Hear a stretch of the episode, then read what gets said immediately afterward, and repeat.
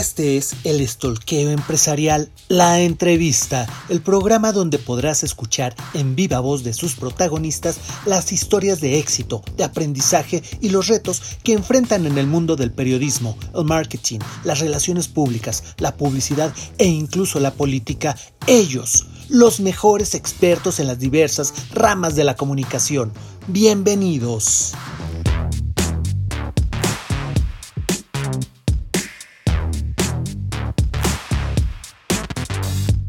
Hola, ¿qué tal amigos de Estolco Empresarial? Me da mucho gusto saludarlos. Como ya es costumbre, cada 15 días tenemos una edición de entrevista en donde platicamos de temas eh, bastante interesantes sobre el mundo de la comunicación y también de la parte empresarial. En esta ocasión eh, también estamos muy contentos de recibir a nuestro invitado. No quiero hacer mucho preámbulo. Eh, nada más les voy a recordar, eso sí muy importante, este, nuestras redes sociales y después de eso le doy la bienvenida a nuestros queridos amigos de Storco Empresarial. Recuerden que nos pueden ver en Facebook como arroba Empresa, en Twitter arroba Empresa 1, link, Instagram y LinkedIn Estorco Empresarial y nuestro correo electrónico estorcoempresarial.gmail.com. Pepe Uriel, ¿cómo están? Muy bien, Eva, un gusto saludarte, Pepe también, y un gusto estar aquí para esta entrevista tan interesante con un personaje que domina muy bien el mundo digital, que además eh, marca tendencia con su proyecto no solamente en México, donde tiene presencia, sino también en España, de donde es originaria esta empresa. Así es que muy contentos porque seguramente varios amigos van a poder entender mejor cómo se está moviendo el mundo digital en este momento. Hola amigos, ¿qué tal? Mucho gusto de estar una vez más con ustedes en el estoqueo empresarial. Y sí, eh, esta vez eh, Uriel tiene mucha razón, una persona que está marcando tendencias sin duda alguna con quien vamos a poder platicar, mi querida Eva. Pero saben que eh, a, mí ahorita platicando previo me, me, comentaba que es de una de las ciudades que más nos ha gustado vivir allá en España, ¿cierto Uriel? ¿Te acordarás de aquellas, aquellas noches de alcohol en ese bello lugar que en Santander, ¿cómo no? Exacto. Una ciudad tan muy bonita y con muy bueno, bueno, recuerdos ahí que pasamos Pepe y yo. Eh. Algún día con más tiempo te contaremos, le contaremos a nuestro entrevistado. Eva, por favor, platícanos. ¿Quién viene? ¿Con quién estamos? Pues vamos a arrancar, muchachos. Esta vez nuestro invitado es Iván Palomera, que es cofundador de SmartUp México. Les voy a contar un poquito de Iván. Él cuenta con tres años de experiencia en marketing digital, eh, primero como director adjunto de Internet Advantage, la primera agencia puramente digital que se creó en España y posteriormente fue cofundador y CEO de SmartUp México, es una agencia internacional de marketing digital y bueno, es, él se ha encargado justo de expandir junto con su equipo a la agencia y el expertise que tienen en España, Perú, Colombia y por supuesto aquí en México. Iván ha liderado diferentes proyectos, entre ellos están 20 de los top 500 de, Forbes y algunas de las startups e e-commerce más importantes como Segunda Mano, Netshoes, Corner Shop, SmartFit, en fin, tiene, tiene un, buen número de, casos de éxito en su haber. Él es ingeniero en sistemas. Eh, Iván ha completado sus estudios en tecnología con un máster en marketing en el durante 2003 y tiene un MBA Executive eh, también en 2013 y no solo eso, también es, bloguero en Forbes y mentor de Endeavor y tutor del ISDI y profesor también de la NAWAC. Iván, bienvenido, muchas gracias por aceptar nuestra invitación. Pues vamos con el fuego, ¿no?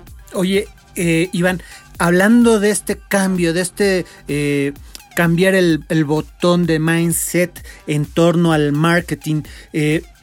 ¿Cuál es la diferencia principal o cuáles son las diferencias principales que tú consideras hay entre el marketing convencional y el digital? Bueno, hoy el marketing convencional y el digital eh, pues eh, están cada vez más cerca, ¿no? Van de la mano, si, eh, si me apuras, ¿no? Al final hay un cliente y este cliente hoy es un cliente omnicanal es un cliente del que tenemos datos cuando eh, acude a los establecimientos físicos y pues los usa, en el caso pues de un modelo como el de los gimnasios, o compran ellos como puede ser un supermercado, de la vida de este cliente en la parte no digital, en la parte... Eh, eh, pues, perdón, en la parte digital quiero decir, ¿no? En las redes sociales, en el cliente es uno.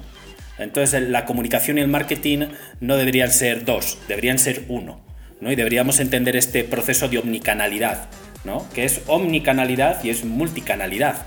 Nos encontramos con que hoy los usuarios no solo eh, consumen o se relacionan con las marcas a través de canales online o no online, sino que muchas veces los combinan. Contra alguien que está viendo la TV con la computadora eh, sobre las piernas respondiendo un email y que atienda un WhatsApp que le acaba de llegar. Tres pantallas, tres dispositivos. Entonces nos encontramos con este multi-device, cross-device, y nos encontramos con esta necesidad de entender el ciclo de vida del consumidor tanto en, la parte eh, digital como en la parte presencial. ¿no? Y eh, eh, esto de hecho genera un paradigma, que es cómo mido el ciclo de vida de mi cliente, cómo hago que mis estrategias digitales y mis estrategias no digitales estén eh, alineadas. ¿Cómo hago para entender cuando alguien busca algo en Internet y lo compra en el punto de, de venta físico o alguien ve algo en el punto de tienda físico que luego compra en Internet? ¿no? Y aquí se establecen ya otros retos más allí de esta omnicanalidad y crosscanalidad que son los retos de los datos del ciclo de vida del cliente. Con lo cual, y un poco por, responder a la pregunta, Pepe, eh, yo no creo que exista marketing online y offline. Yo creo que existe un cliente que es on y off. A veces es on y off al mismo tiempo y a veces hace algo en on que termina en off y viceversa y que entender bien a ese cliente nos debería llevar a estrategias de comunicación únicas, que luego tienen canales que son online, que luego tienen canales que son offline. El offline sigue siendo un, medio de comunicación con los usuarios útil, porque no solo nuestra vida se reduce a las pantallas, ¿no? Otra cosa es que ahora con el COVID pues sea pues más difícil toparse con un espectacular. Sigue siendo una parte vital de la comunicación, con lo cual eh, pues eh, no, off, sino cliente eh, omnicanal. Esa sería un poco la respuesta, entenderlo y saber darle lo que necesita en cada canal, entender que los consume de forma cruzada y que estos canales se retroalimentan en un modelo de generación de ingresos. No es solo un canal el que lleva al cliente a comprar un anuncio solo de TV o una pauta en Facebook, es la mezcla de todo, ¿no? lo que se llama la atribución del valor de la venta. Eva, Sí, gracias Pepe. Iván, ahí tú hablabas de, algo que nos motivó mucho a, invitarte a esta entrevista y tiene que ver justo con los retos que estamos viviendo no solo como clientes o marcas ni consumidores mismos, ¿no? sino como agencias, los que estamos aquí en algún momento hemos jugado este rol de estar del lado de la agencia y tratar de vender unos servicios que tú sabes perfectamente que son los mejores. Siempre está sujeto a un KPI que a veces el cliente no entiende que no es precisamente lo que necesita. Pero pues cuáles son estos retos entendiendo ahora que estamos en una crisis pues importante y global, o sea, no es algo que afecte solo al país. ¿Cuáles son los retos que tú ves desde el lado de agencia que estamos padeciendo? ¿Qué es lo que tendremos que hacer diferente? Y por qué y cuáles serían estos KPIs que el cliente tendría que entender que no son lo más importante, sino que hay otras cosas que atender. Qué buenas preguntas, que son varias en una. Permíteme, Eva, que la, la parta en dos. ¿no? Ah, la primera, los retos de las agencias. Eh, creo que las agencias nos eh, tenemos que mirar hacia adentro y darnos cuenta que eh, ya no somos más agencias de marketing o agencias de comunicación o agencias creativas. Nos hemos convertido en una palanca para la transformación digital de las organizaciones para la transformación de cómo los usuarios consumen productos y de cómo llegan a, ellos. ¿no? Entonces, hay un momento en el que te das cuenta como agencia cuando eh, entras por el inbound marketing y empiezas a definir un buyer persona, por ponerte un ejemplo, ¿no? Te das cuenta que el hecho de introducir un buyer persona en la organización hace que la organización piense distinto, ya no piensa en targets, en mi target son los millennials, ¿no? sino que parte los millennials en 17 buyer personas distintos y se da cuenta que cada uno de ellos consume de forma diferente porque empieza a acumular datos. Y esto les lleva en última instancia a generar productos para cada uno de ellos promociones específicas. Entonces, eh, creo que hoy las eh, agencias eh, ya no somos más publicidad y comunicación. Somos parte y somos responsables y debemos tener nuestro rol ahí de la transformación digital de las empresas. Y creo que eso es un cambio de mindset y de cultura dentro de, de las propias agencias. Creo que hay otro mindset y, y chip que tenemos que cambiar y es que cada vez más el marketing se está tecnificando. ¿No? Eh, obviamente sigue teniendo mucho valor todo lo que es el artístico, ¿no? Eh, eh, lo creativo, el arte, eso está ahí, es el gen del marketing. Pero hoy, el otro día checaba una infografía del Martech, la cantidad de herramientas que hay para operar el marketing con tecnología. Y solo en la parte de e-commerce hay más de mil, solo en la parte de anuncios hay más de mil, solo en la parte de gestión de datos hay más de dos mil. Entonces, hoy fruto de este fenómeno llamado Big Data, y es que de cada interacción que el consumidor tiene con nosotros extraemos información a través de distintos canales que luego hay que correlacionar, que luego hay que llevar a un CRM, que luego hay que explotar, que luego hay que automatizar. ¿no? Hoy el marketing ha pasado de ser algo artístico a ser algo artístico-científico. Y creo que las agencias que estamos del lado más de la ciencia, que quizás por habernos creado en el año 2004, hay muchos tecnólogos en Smartup y pocos mercadólogos. Hemos ido adquiriendo la mercadotecnia a lo largo del camino, ¿no? pero nuestro origen es tecnológico. Utilizamos mucha tecnología, mucha analítica de datos, tenemos un equipo específico de analistas de datos. ¿no? Eh, nosotros hemos migrado hacia el mundo del arte. También tenemos ahora un departamento creativo, hemos hecho campañas, hacemos campañas pues, que han merecido eh, el premio y el reconocimiento de grandes clientes. Pues este proceso que nosotros hemos vivido creo que se tiene que empezar a dar a la inversa y estas agencias, que muchas lo están haciendo, no digo que no, ¿eh? eh artístico, eh, creativas tienen que empezar a apalancarse en la tecnología. ¿no? Porque creo que de este modo vamos a poder ofrecer a los clientes en este proceso de marketing, comunicación, pero también de transformación, mejores servicios. Iván, yo tengo una pregunta. Hasta antes de la pandemia venía una, una tendencia muy fuerte de generar experiencias como un aspecto para diferenciar básicamente productos y servicios que ya en la realidad, eh, no digo que todos, pero sí es muy difícil que tú encuentres diferencias. Por ejemplo, pensemos en la, industria de delivery, entre quien va y te, te lleva tu supermercado a casa y en otro que a lo mejor lo hace de la misma forma, a lo mejor en una camionetita, en una motocicleta, pero al final no se ve tanta diferencia, entonces el mundo de las experiencias parecía que iba creciendo antes del COVID-19. Hoy, ¿qué tanto esto representa un reto para el marketing digital? ¿Qué tanto sí lo están haciendo? Porque incluso pues hay incluso este roles y puestos que en algunas empresas adoptaron para este CXO eh, que se apropió de las experiencias y que puso las estrategias ahí, pero que no esperaba pues esta situación pandemia donde la relación directa con los clientes básicamente ya no existe. ¿Cómo este marketing digital sigue trabajando en experiencias o hasta qué punto, digamos, tiene limitantes? Eh, es una pregunta difícil de responder, ¿no? porque el, marketing experiencial pues, se basa en la intera.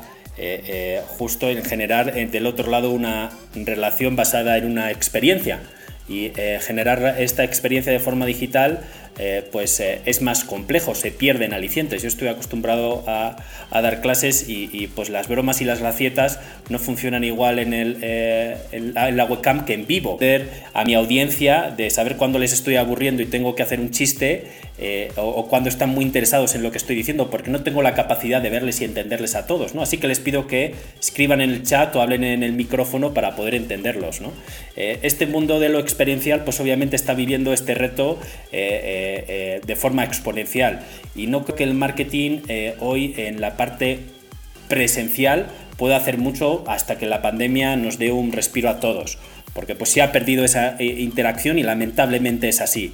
Sí creo que las compañías están entendiendo que hay un canal que es el digital, que te trata de vino en una webcam con 40 personas conectadas, pero el vino es el mismo y el sabor del vino es el mismo y la explicación de la persona es la misma. Es decir, eh, todavía se pueden hacer cosas en el canal digital, yo creo, a la experiencia presencial, pero que sí aporten suficiente valor a, los usuarios. ¿no? Y, voy a partir también tu pregunta en, dos, ¿no? porque hablabas de la oye, cómo hacer llegar experiencias competitivas, ¿no? Como, hoy, pues en el mundo, por ejemplo, de delivery, ¿no? Uber Eats, Rappi, Cornershop, sin delantal, qué pena me ha dado.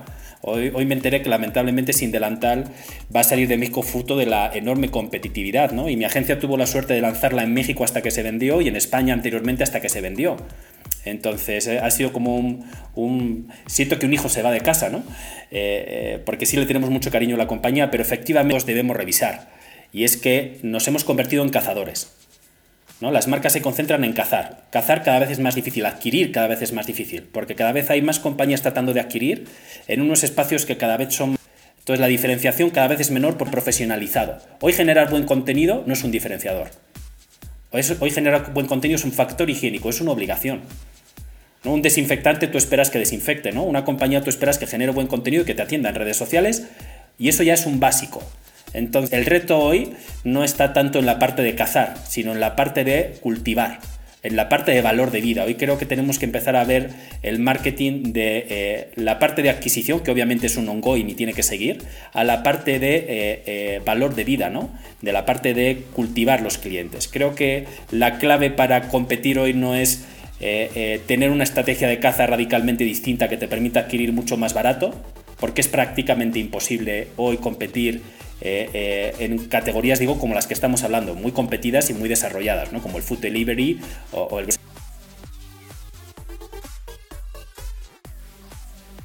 Sí, Iván, justo eh, tocaste un tema que, teníamos también aquí, eh, los contenidos. Hemos escuchado innumerables veces que el contenido es el rey y que bueno, el contenido hace la diferencia con las marcas y conectas con estas audiencias, pero coincidimos en que en realidad hoy lo que está pasando en esta crisis es que estamos en una saturación. Si antes ya lo estábamos, pues bueno, ahora lo vivimos más porque estamos consumiendo muchos contenidos en la vía digital sin embargo, eh, ¿qué podemos hacer o cuáles serían estos retos y posibles soluciones hablando de esta fidelización de, la que tú nos comentas. Entendiendo también que, y lo hemos hablado en otros programas, con otros entrevistados incluso, de que hoy en día desarrollar un propósito es muy importante, ¿no? Pero el propósito que sea verdaderamente genuino y no algo que tenga que ver con una tendencia de responsabilidad social, porque efectivamente eso no corresponde a construirle un valor a la sociedad.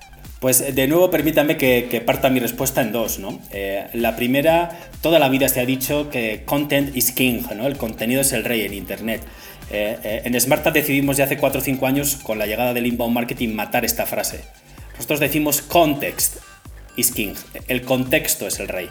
Hoy ya generar, como decía antes, contenido de valor no es un mérito, es un factor higiénico, lo tienes que hacer.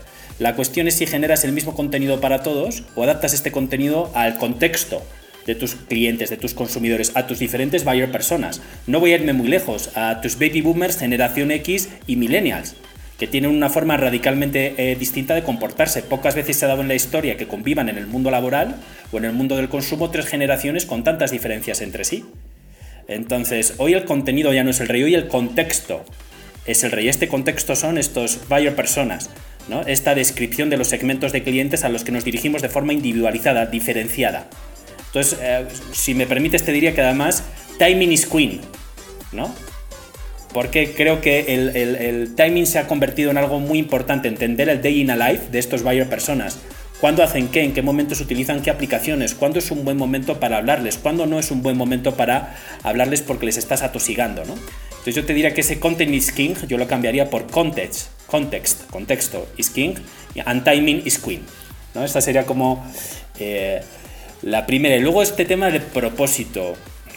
Mira, los consumidores, eh, y, hablo también de todos nosotros, ¿no? Hemos pasado eh, de conformarnos con lo que nos daban, ¿no? Las compañías Product Centric generan producto, lo meten en el canal, lo empujan y pues ahí te va, eh, lentejas, si te gustan las comes y si no las dejas, como dicen en mi tierra, ¿no? Pero hemos pasado de eso a, que el cliente tome el control. Os ponía antes el ejemplo, pues justo de los eh, que yo llamo expersumers, ¿no? Consumidores expertos, que hoy... Voy a poner un ejemplo del mundo del turismo. Toda la vida en turismo, que el real estate inmobiliario tiene tres reglas. Turístico. Location, location y location. Si estás bien ubicado, si tu hotel, tu Airbnb está bien ubicado, chale, vas a tener business. El negocio va a fluir, ¿no? Sin embargo, esto, desde que TripAdvisor llegó, no es del todo. Tú puedes tener el mejor Airbnb, el más céntrico en Mérida, Yucatán. Pero si entras en eh, TripAdvisor y de los 600 comentarios que hay, 250 eh, son terribles, y tu puntuación es pésima y hay gente que tomó fotos del lugar y el lugar no estaba limpio, eh, eh, hoy el, usuario te destruye. Location, location, location que ha reinado el, real estate turístico eh, desaparece y se convierte en reputation, reputation, reputation.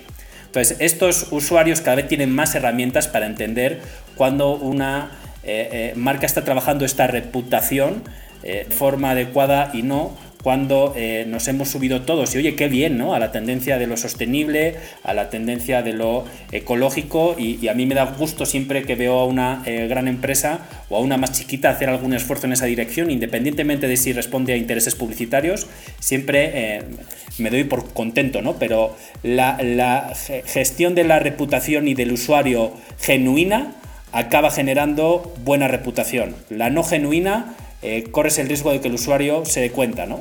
Corres el riesgo de que el usuario que hoy es experto y tiene muchas herramientas eh, eh, reaccione de forma, pues eso, negativa a, esta, si quieres verlo, forma de proceder. De verdad, qué bonito es cuando ya traemos nuestras preguntas preparadas, pero Iván nos las contesta, pero como agua, que se va una tras otra, como hilo de media, dicen aquí. Y, y, ahí yo te, me ha gustado mucho que has ocupado algunas palabras como el tema de... Eh, la reputación, como el tema del timing, porque es muy importante el timing, sin duda alguna, el tema de la, del contexto, sin duda alguna son los grandes elementos que hoy necesitamos para comunicar. Pero más allá de eso, siempre hay diferentes canales y, y esos canales también son clave muchas veces para llevar el discurso a otros niveles. ¿Cuáles son para ti, Iván, esos otros canales que, consideras que se deben de seguir explotando dentro del marketing digital? Esos canales que dices, hombre, aquí no le hemos picado tanto y, valdría la pena empezar a trabajar por esta línea. Bueno, pues eh, eh, es muy, buena pregunta. Lo voy a responder con datos, ¿no? Que a mí me ha proporcionado, porque mi memoria ya es eh, más frágil de lo que me gustaría, ¿no? según el estudio de hábitos de Internet de la Asociación de Internet del 2019, en México hay 79 millones de personas conectadas de las cuales 82% accede cada día, que pasa una media de 8 horas por cierto conectada, 82% accede a redes sociales, 77 escribe y envía emails y 76 utilizan motores de búsqueda. ¿Vale? Entonces estas son las tres principales actividades de los mexicanos cuando se conectan a Internet. Entonces creo que estos son los tres principales canales que en cualquier estrategia de marketing deben aparecer. ¿no? Las redes sociales se han convertido en un must eh, son un factor higiénico. Hoy, hoy no hay compañía que se precie. El changarro de la esquina tiene redes sociales comunica y se relaciona con sus clientes a través de ellas, ¿no? Entonces se han convertido en una necesidad, ¿no? Y es importante entender el poder que tienen, quizás no en la generación de venta directa, pero sí en la reputación, que antes mencionábamos es tan importante, y en la relación con nuestros clientes. Yo ya no compro nada en Internet, no compro a nadie en Internet sin antes entrar en sus redes sociales, sin antes ver cuál es la valoración que les da si es que tienen registrada su eh, sitio en Google Maps. Así sea, llevar el taller o a, llevar el auto al taller o ir a una notaría.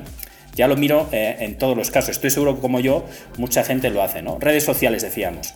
Eh, segunda herramienta, email. Infravalorada a veces e infrautilizada muchas. Porque asociamos el email marketing a spam. Y no, no tiene que ser así. Cuando ha, habido malas prácticas, sí hay malas prácticas, ¿no? Es decir, eh, lamentablemente en el tiempo que vista nos van a llegar unos dos emails de spam de media cada otros, ¿no? Eh, eh les cuento una anécdota interesante. En el año 2004, Taiwán quedó aislada del mundo porque el cable submarino de Internet que la conecta con el resto del planeta se rompió y la cantidad de spam en el mundo se redujo dando algunas pistas. ¿no? de dónde salen esos correos electrónicos. Pero bueno, el punto es que masivamente eh, eh, se ha utilizado el correo para enviar spam. Sin embargo, es una herramienta brutalmente eh, útil para la comunicación. Obviamente tienes que tener de nuevo un CRM que te segmentes por intereses, por eh, eh, cosas que han dicho que quieren y no. Tú no puedes enviar, salvo que sea algo de interés global, un email a tu base de datos de 10.000 personas. Tú tienes que entender esa base de datos de 10.000 personas, quiénes están interesadas en ese producto y quiénes no, quiénes ya lo tienen, quiénes ya se lo ofreciste si te dijeron que no lo querían por ponerte un ejemplo, ¿no? Entonces también qué intereses tienen esas personas, cuándo es el momento, aquí entra el timing, cuándo es el momento oportuno para enviar a alguien un email, ¿no? Y yo siempre digo que, eh, eh, cuento la anécdota de en algún momento conecté una herramienta de email marketing a mi Gmail que me permitía saber cuándo le abría mis propuestas. Entonces algunos clientes se sorprendían porque yo les decía, oiga, eh, ¿qué le ha parecido la propuesta? ¿Cómo ve? ¿Cuáles son los siguientes pasos? ¿Qué pasó con el pitch? ¿Cómo avanzamos? ¿no? Y yo veía que abrían el correo electrónico y no me respondían. Y sin embargo, sabía además que habían picado en la propuesta y que se la estaban descargando. Otra vez, la tercera vez. Digo, yo, híjoles, me responderán o no. Y un día decidí a desvelar el gran misterio y llamar a los clientes cinco minutos después de que hagan una propuesta. Y las reacciones fueron buenísimas en todos los casos. ¿Qué crees, Iván? Mira, justo ahora estaba viendo la propuesta y no. Le digo, no me digas más, estás en la pestaña de presupuesto, en la slide. Me dice, sí, ¿cómo lo sabes? Digo, ya te explico luego. ¿No? Entonces, eh, el, email marketing puede ser una gran herramienta si se sabe utilizar eh, de forma adecuada, como siempre en el contexto oportuno, con la segmentación idónea y en el timing adecuado. Juntar esas tres cosas más bien es lo que le hace un canal muy muy poderoso. Iván, yo tengo una, una pregunta. Has hablado tú mucho de reputación. En las pasadas elecciones, en las pasadas elecciones en México, eh, vimos por ahí el nacimiento de muchas empresas de marketing digital. Eh, me imagino que justamente vinculadas al escenario político. pero muchas de ellas, o al menos eso se difundió en ese momento mediáticamente, pues tenían unas prácticas, eh, no sé si llamarles poco éticas, tú nos dirás, donde el número de fake news era fenomenal, ¿no? Y la manera en que circulaban en, redes sociales y en páginas digitales que un día estaban ahí y al otro día ya no estaban. Y me preguntaba en ese sentido. Eh, de repente imagino lo mismo puede pasar con empresas privadas que contratan ciertos servicios, no para ellas hablar de su reputación, sino para buscar golpear a, sus contrincantes con fake news o a sus competencias. Eh, ¿qué, ¿qué, relevancia tiene este tema de la ética en las agencias de marketing que hoy pues están tan eh, o son, un actor tan relevante en este, en este momento, pues a raíz de la pandemia. ¿Cómo, cómo el tema ético eh, viene a jugar aquí y además pues está ligado al tema de la reputación de estas empresas? Bueno, eh, no sabría darte una respuesta en nombre de la industria, te podría dar una eh, en nombre de, de SmartUp, ¿no? Es importante entender que la TEA nos abre eh, muchas puertas eh, y, luego si quieres te hablo también de este fenómeno de la veracidad de los datos, ¿no?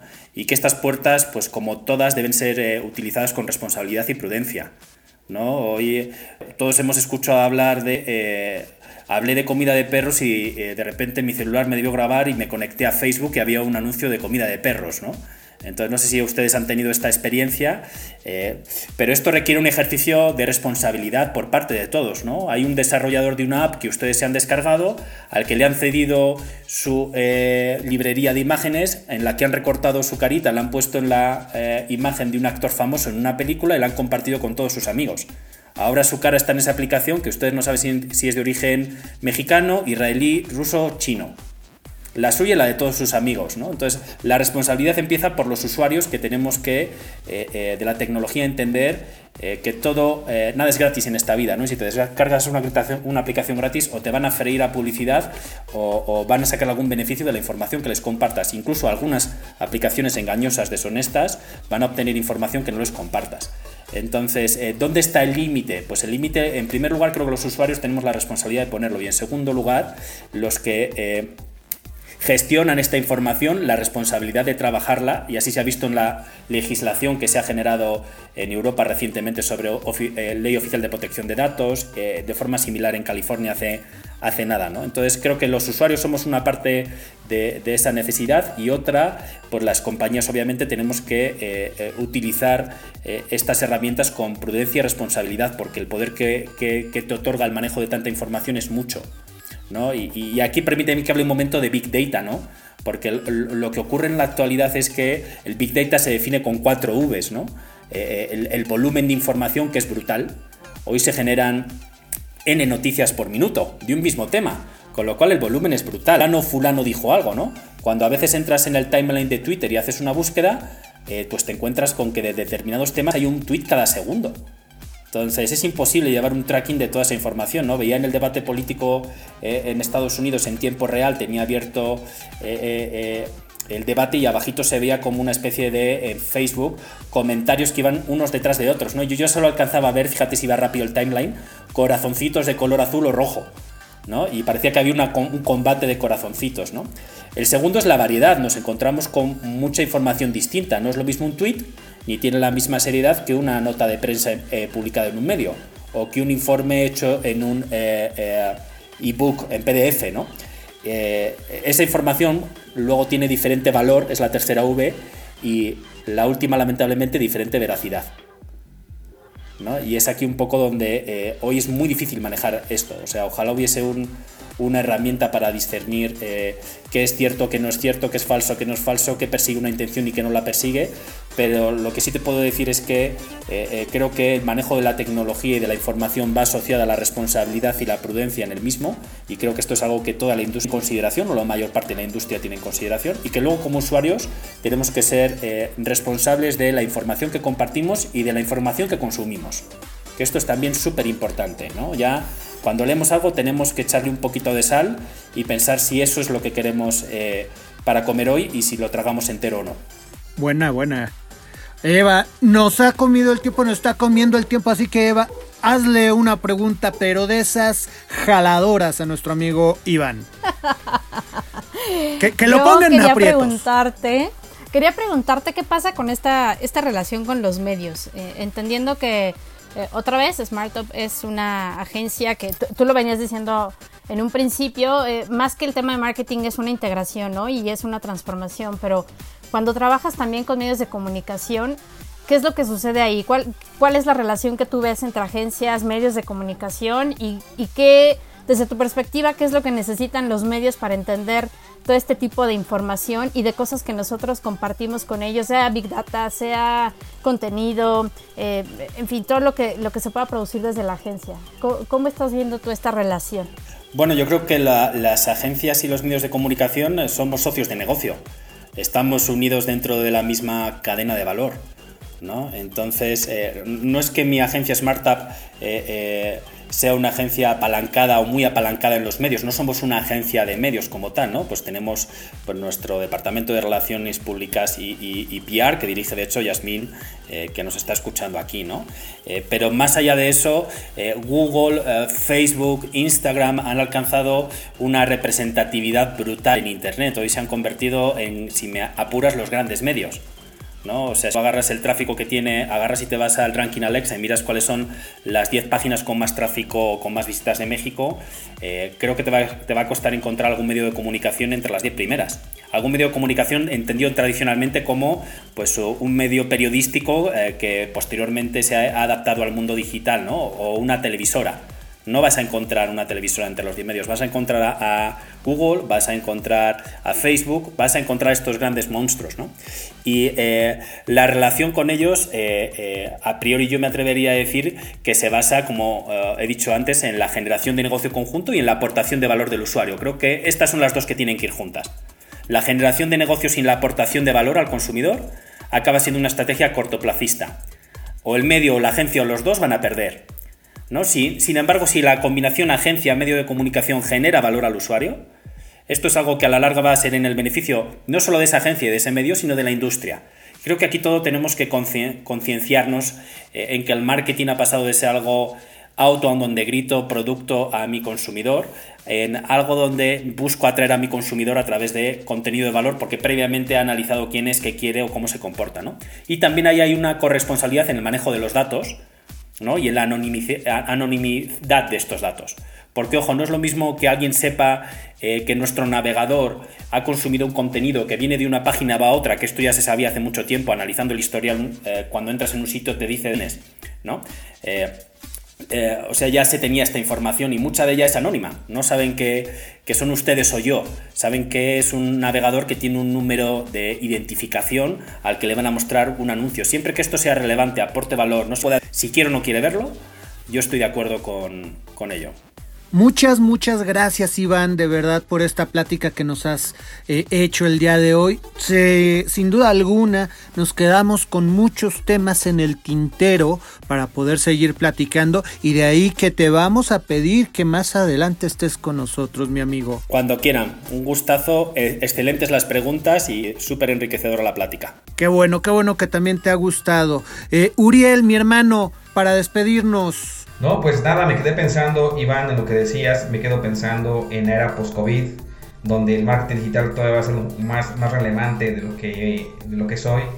Me quedo con eso y con el agradecimiento de que estuvieras con nosotros, Iván. Muchas gracias. Gracias, gracias, Iván. Eh, Eva, pasamos la rasuradora. Sí, eh, bueno, antes, antes, Iván, eh, regálanos tus redes, por favor, redes sociales para que la gente pueda conocerte un poquito mejor. Sí, claro, me pueden encontrar en LinkedIn por iPalomera, de hecho es linkedin.com barra Iván Palomera. Y en cuanto a Smartup, pueden encontrarla con www.smartapp, todo seguido, smart y arriba app.mx.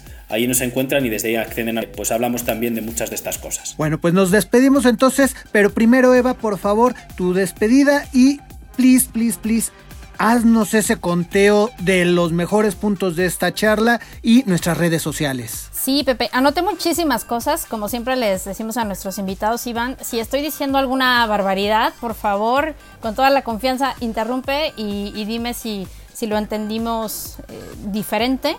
Pero bueno, entre las cosas eh, que, anoté por acá es que pues el consumidor vive en diferentes eh, momentos, personalidades y canales, entonces habría que entenderlo dependiendo mucho de todos estos comportamientos. Hoy en día las marcas ya no tienen que ser cazadoras, ¿no? sino en realidad tienen que cultivar eh, obviamente las redes sociales pues es un factor higiénico, como tú lo llamas, es algo que se tiene que hacer eh, en relación también con la generación de los contenidos.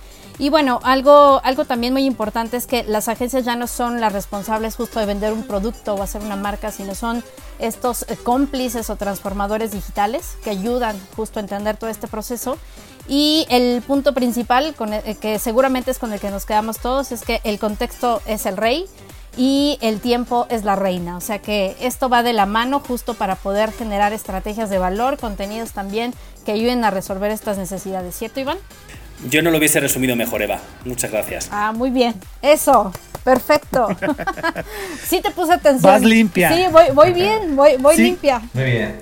Sigues limpia. Muy bien, muy bien. Nuestras redes. Sí, seguro. Eh, los invitamos, como siempre, a seguirnos en nuestras redes sociales, que es Facebook, arroba Empresa, Twitter, Empresa 1, Instagram y LinkedIn, Estolco Empresarial, nuestro correo electrónico, gmail.com y les recordamos que nos pueden escuchar en Apple Podcast, en Anchor, Spotify, iBox y SoundCloud. Pepe. Pues nada que decir, muchas gracias. Uriel, eh, mil gracias, mi hermano. Eva, como siempre, tú tan atinada, muchas gracias. Iván, de verdad, un gustazo y te vamos a tomar la palabra para irnos a echar esas chelas, sin duda alguna.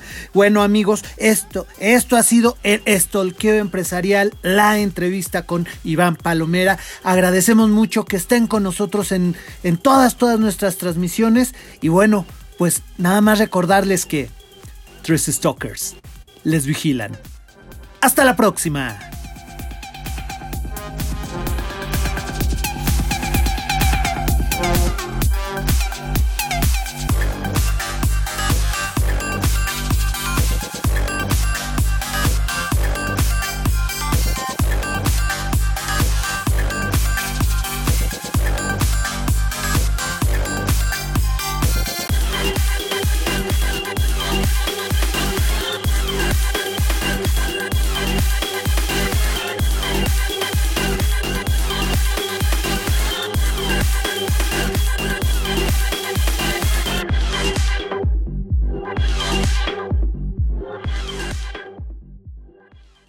Este fue el Estolqueo Empresarial, la entrevista. El programa donde escuchaste de viva voz de los protagonistas las historias de éxito, de aprendizaje y los retos que enfrentan en el mundo del periodismo, el marketing, las relaciones públicas, la publicidad e incluso la política. ¿Quiénes? Claro que ellos, los mejores expertos, los número uno en las diversas ramas de la comunicación. Gracias por estar con nosotros y recuerda, tres stalkers te vigilan. Hasta la próxima.